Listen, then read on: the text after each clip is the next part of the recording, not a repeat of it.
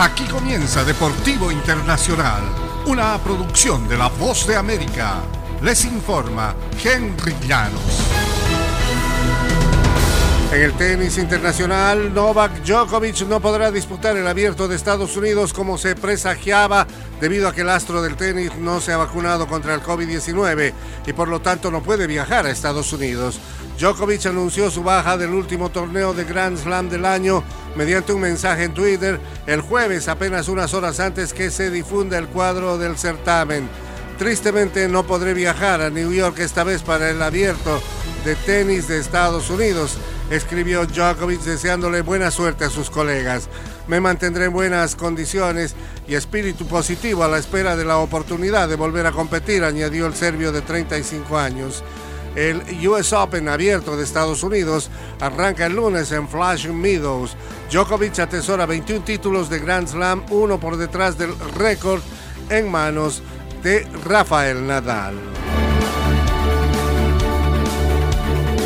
Y gracias a Serena Williams, este abierto de Estados Unidos será como ningún otro, si acaba siendo o no el último torneo de una larga, ilustre y trascendente carrera en el tenis profesional, quizás más que en cualquier otro deporte, las despedidas pueden ser solo un hasta la vista.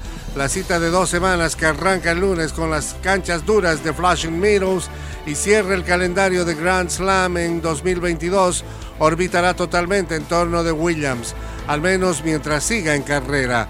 Es lo apropiado puesto que en la mayor parte de las últimas dos décadas con el abierto de Estados Unidos en particular, mucho ha girado en torno a Williams, quien cumplirá 41 años el próximo mes.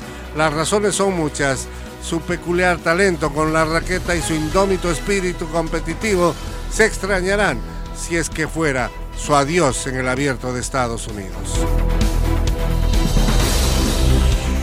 Y la camiseta que Diego Armando Maradona portó en la final de la Copa Mundial de 1986 volvió el jueves a manos argentinas gracias al legendario astro alemán Lothar Matthäus.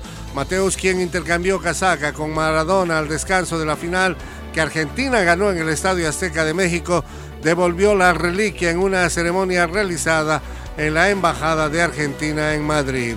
La casaca será exhibida en un nuevo museo del fútbol en la capital española.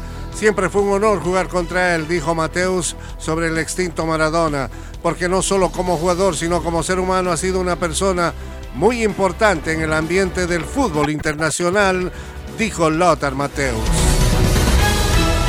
Y hasta aquí Deportivo Internacional, una producción de La Voz de América.